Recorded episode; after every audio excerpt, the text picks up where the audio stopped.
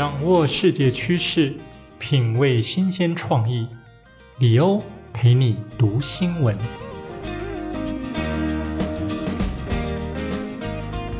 Hello，大家好，欢迎来到第一集的李欧陪你读新闻。我是李欧。今天是二零二一年八月十七日，诚挚的邀请您与我一起关心身边发生的大小事。首先进入第一个单元——国际快线。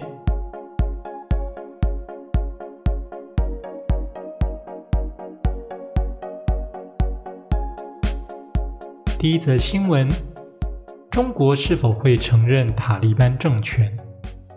随着美国自阿富汗撤军，阿富汗政权随之变天。对此，中国表示尊重阿富汗人民的意愿和选择。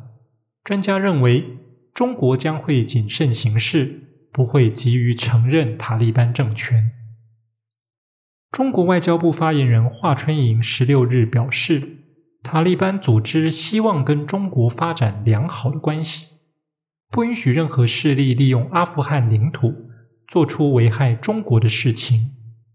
他还提到，中国始终尊重阿富汗的主权独立与领土完整。不干涉阿富汗的内政。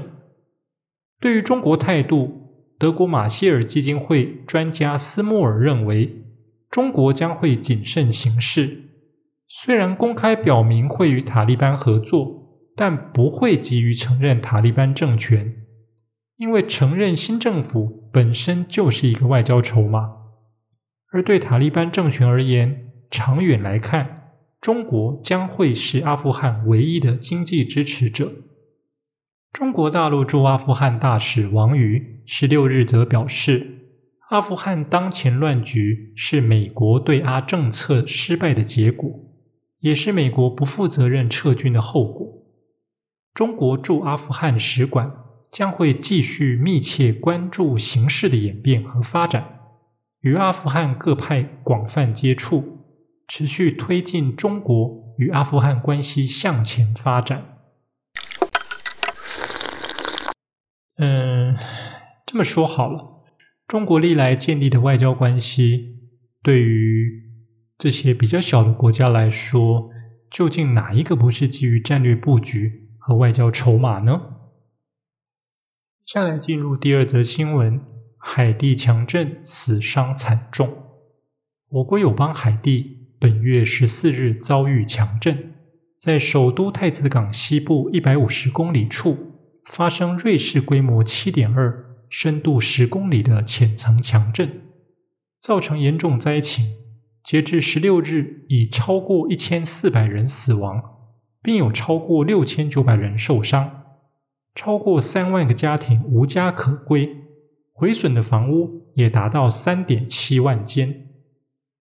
海地面临重大灾情，我国外交部日前便宣布捐赠五十万美元协助赈灾，搜救大队已备妥待命，随时可前往协助。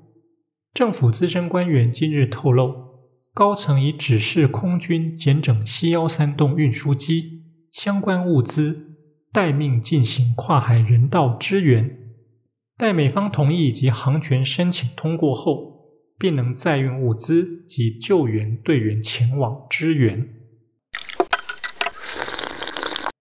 让我们一起为海地的人民祷告，并送上深深的关切。第三则是有关新冠肺炎疫苗的相关新闻：美国决定让多数人追加施打第三剂疫苗。《纽约时报》引述美国政府官员说法。美国政府决定，大多数民众必须在接种完两剂疫苗后八个月追加施打第三剂疫苗，最早可能从九月中下旬开始施打。主要是让施打辉瑞、BNT 或莫德纳疫苗的民众知道，现在必须要追加施打第三剂疫苗，才能对抗 Delta 病毒。而这项新政策取决于美国食品及药物管理局的许可。未来首先施打第三剂的是养老院居民和医护人员，接着是其他列为优先群体的高龄者，而第三剂的疫苗厂牌将会和民众先前施打的相同。至于接种交生单剂型疫苗的民众，也需要追加施打，但还在等交生官方的临床试验结果出炉。此外，随着 Delta 病毒扩散，专家也持续关注以色列接种追加剂的状况，作为后续疫苗施打政策的指引。呃，如果新冠病毒一直变种下去，究竟我们要打多少疫苗才真的有效？让我们看下去。接下来进入下一个单元，熟悉的本土味。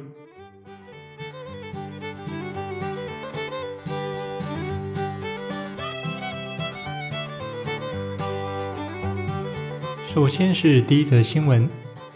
共机运八直接穿越台湾公告靶区，严重挑衅我军演习。国防部于十七日上午十点三十分至十四点三十分，在台湾西南空域 R 十二靶区进行空乘空域操演。根据台湾西南空域粉丝专业掌握，共军运八电侦机竟不甩我国公告靶区。直接穿越 R 十二靶区。此外，我国中科院上午九时二十分至十时五十五分，也在九鹏飞弹基地进行海空飞弹实弹射击。共军运八反潜机也在返航时再次飞到 R 十二靶区，成为共军首次干扰我国演习，挑衅意味相当浓厚。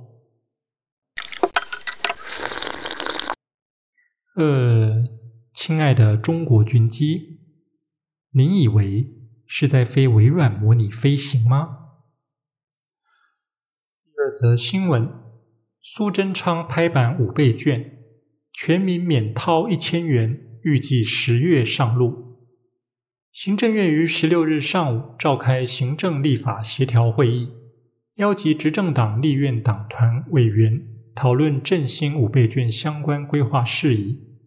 行政院发言人罗秉成于会后转述，今日共有四十五位执政党立法委员报名出席，历时约两个小时，一致支持行政院规划的振兴五倍券方案。原先规划民众需支付的一千元，确定改由政府全额负担，预计十月初上路。行政院表示。基于经济成长的成果应可让全民共享，并减省将一千元发放给一千多万人的行政成本，所以将原先规划五倍券民众需支付的一千元由政府全额负担，政府支出将从本来的一千一百亿元预计增加至一千三百亿元。是的。无论是三倍券还是五倍券，无论要不要支付一千元，还是希望对于受疫情影响严重的产业能够发挥到实质的帮助。接下来是第三则新闻：九月一日实体开学，教育部公布指引，基于新冠肺炎疫情案例逐渐减少。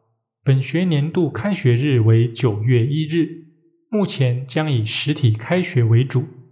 外界也关注停课标准、未接种疫苗的教师快筛以及用餐隔板、上放学分流动线等细节。教育部于十七日下午四时召开高级中等以下学校开学前准备线上记者会，规划包含防疫整备工作。服务及入校条件、个人卫生防疫等九大各项防疫强化作为，将于开学后每两周滚动修正防疫管理指引。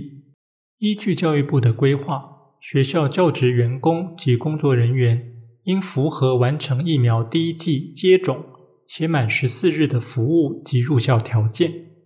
疫苗第一剂接种未满十四日或未接种者。首次进入校园服务前，应提供三日内抗原快筛或 PCR 检测阴性证明。之后每七日进行一次抗原快筛或 PCR 检验为原则。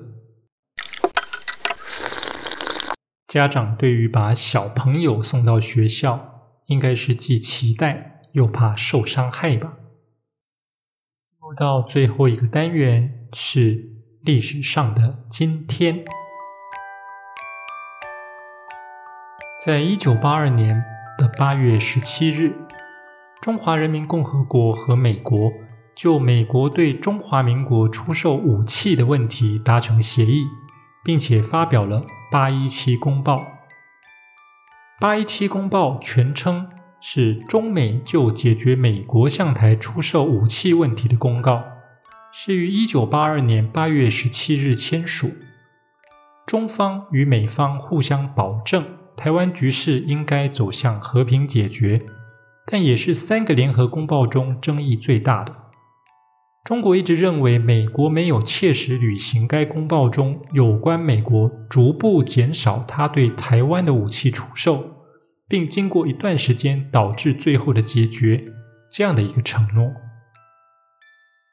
另外，在八月十七日出生的名人有前中共中央总书记江泽民、好莱坞明星劳勃迪尼洛，还有最近大家很熟悉的小林同学。桌球国手林云如。